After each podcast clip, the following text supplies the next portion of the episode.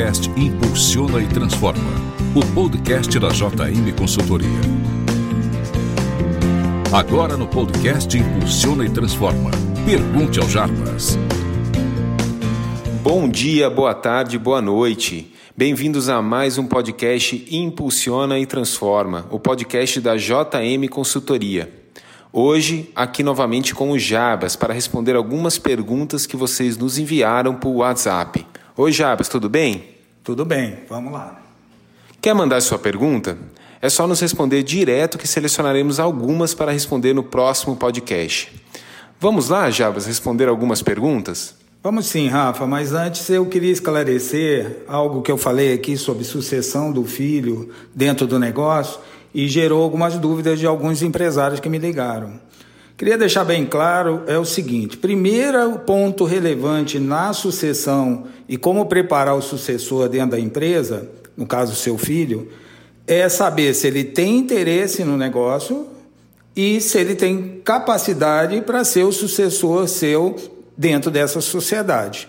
É lógico que a gente tem que considerar nesse momento se você tem sócio ou não. Se você tem sócio, vamos imaginar, você é dono de uma empresa, você tem um sócio, você tem 50% da empresa e seu filho vai fazer um processo de trainee dentro da empresa para no futuro ser o seu sucessor.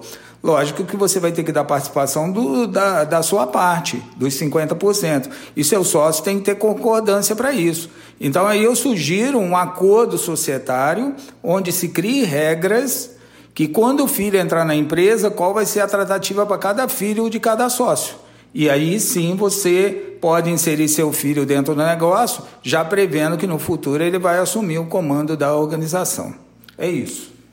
Muito bem. Bom, com esse esclarecimento, vou selecionar apenas uma pergunta para a gente responder hoje que nos enviaram. É a seguinte: Jabas, qual é a melhor maneira de distribuir os lucros da empresa entre os sócios?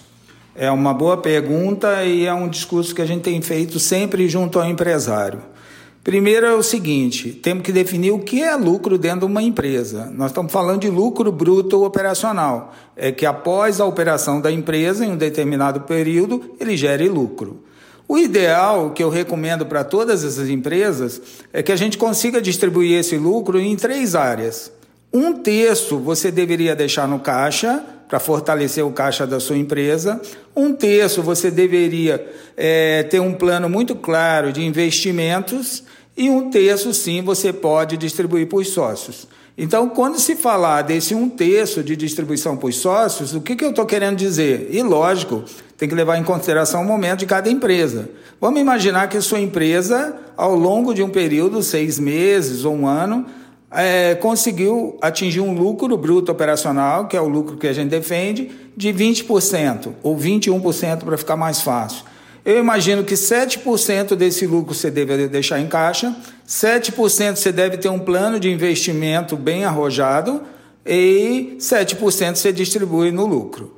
Por que um plano de investimento arrojado? Porque se você não colocar é, oxigênio dentro da organização, lá na frente ela vai ter problema. E se você não der esse equilíbrio dentro da organização, você vai ter problema em uma das áreas. Ou vai faltar dinheiro no caixa, ou você investiu demais, ou retirou dinheiro demais da empresa. Agora, respondendo a pergunta, no caso da distribuição do lucro, é, nesse caso hipotético que eu estou dizendo de 7%, que é um terço do lucro, como que ele deverá ser distribuído? Lógico que vai ser distribuído pela participação societária de cada um dentro da, da organização. Vamos imaginar, eu tenho um sócio, eu tenho 70% da empresa e o meu sócio tem 30%.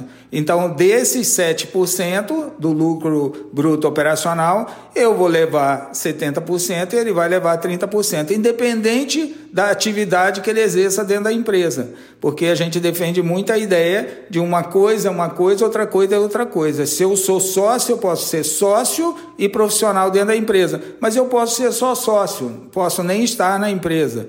Quem é sócio e é profissional dentro da empresa recebe o salário mensal como profissional e a cada um período, que pode ser de seis meses, recebe a sua participação no lucro. É isso, Rafa. Muito bem, obrigado pelas respostas, Jarbas. Ok, estamos aí para responder as próximas perguntas. Bom, pessoal, obrigado pelas perguntas. Continuem nos enviando o WhatsApp para a gente voltar a responder elas nos próximos podcasts. Você ouviu mais um podcast Impulsiona e Transforma. Obrigado. Semana que vem tem mais. Até lá. Um abraço. Você ouviu o podcast Impulsiona e Transforma. O podcast da JM Consultoria.